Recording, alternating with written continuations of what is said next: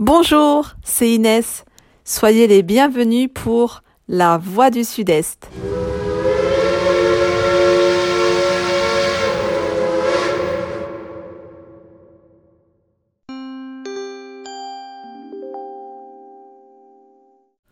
Mesdames, Messieurs, votre attention s'il vous plaît. Le train 1938 va partir pour la destination 2022. Attention à la fermeture automatique des portes. Attention au départ.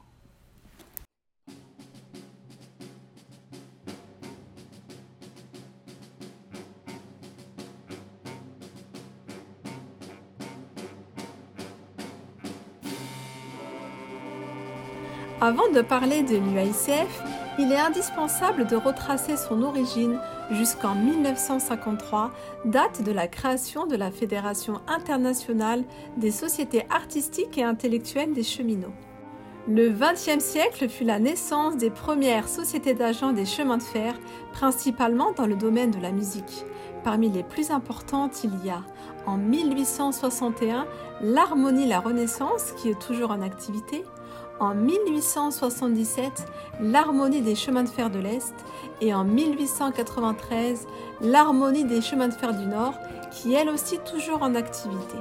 Vient ensuite la promulgation en 1901 de la loi Valdec-Rousseau relative au contrat d'association dite loi 1901 nous assistons à la création de la Société artistique et littéraire des agents de la compagnie Paris-Lyon-Marseille et des compagnies de chemin de fer français en mars 1901 à l'initiative de M. Logan, un jeune employé très artistique en dehors de ses heures de bureau. À l'Assemblée générale, l'association fait état de 325 membres et de la modification de ses statuts pour permettre l'admission des femmes ayant droit et des étrangers extérieurs. Les disciplines pratiquées étaient la littérature, la musique, la peinture et la photographie. Un salon annuel s'est tenu à Paris de 1901 à 1914 dans le local de la Tour de l'Horloge de la gare de Lyon. Puis, de 1926 à 1937, au 19 rue Traversière.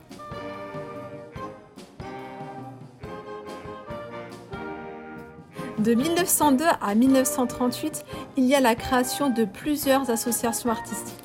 Pour commencer, il y a la création de l'association artistique et littéraire des agents des chemins de fer français et des chemins de fer français du Nord. Ensuite, la Fédération des sociétés artistiques des agents de la région Ouest, la Fédération des sociétés artistiques littéraires et musicales du réseau PLM, Paris-Lyon-Marseille, l'Association artistique et littéraire des agents de chemin de fer français, la Confédération des sociétés artistiques, littéraires et musicales des agents SNCF, l'Union fédérale des peintres et sculpteurs cheminots de France, des colonies et des pays du protectorat, avec l'organisation du premier salon international de cheminots à Nîmes par Marcel Monlion, président de l'Association artistique des cheminots nîmois.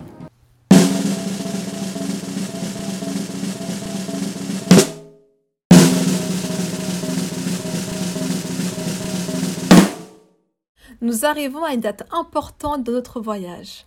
Créé en 1939 pour fédérer les associations culturelles issues des compagnies privées qui géraient le transport ferroviaire avant sa nationalisation, l'Union artistique des chemins de fer UACF à l'époque, basée dans le 5e arrondissement de Paris, à 11 rue de la Borde, présidée par Jean Dupin, ingénieur en chef de la 3e division centrale du personnel, avait pour but de regrouper en une seule organisation toutes les sociétés musicales, chorales, théâtrales, littéraires, de peinture et de photographie des agents de la SNCF.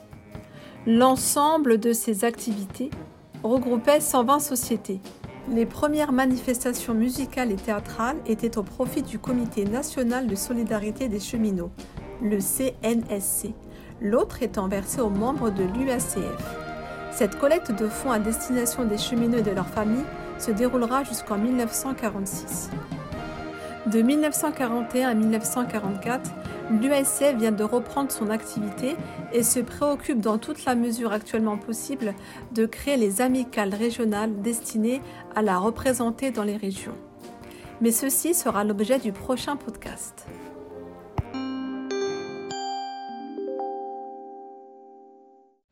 Mesdames, Messieurs, votre attention s'il vous plaît. Nous sommes à mi-parcours de notre voyage. Le train est arrêté en pleine voie. Pour votre sécurité, veuillez rester à bord du train et ne tentez pas d'ouvrir les portes. Merci.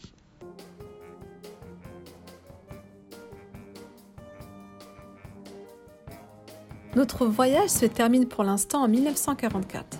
Dans le prochain épisode, nous allons continuer notre trajet à travers les années de 1944 jusqu'en 1953. Cet acheminement dans le temps est nécessaire. Nous avons un devoir de mémoire car aujourd'hui, nous profitons pleinement de cet héritage artistique et culturel. Les informations étaient en partie recueillies par Madame Pascal Fievet et Monsieur Bruno Carrère à partir de documents tels que Notre métier, Renseignements hebdomadaires SNCF, Archeminot, qui est la revue de l'UAICF et tant d'autres. Si ce podcast vous a plu, parlez-en autour de vous.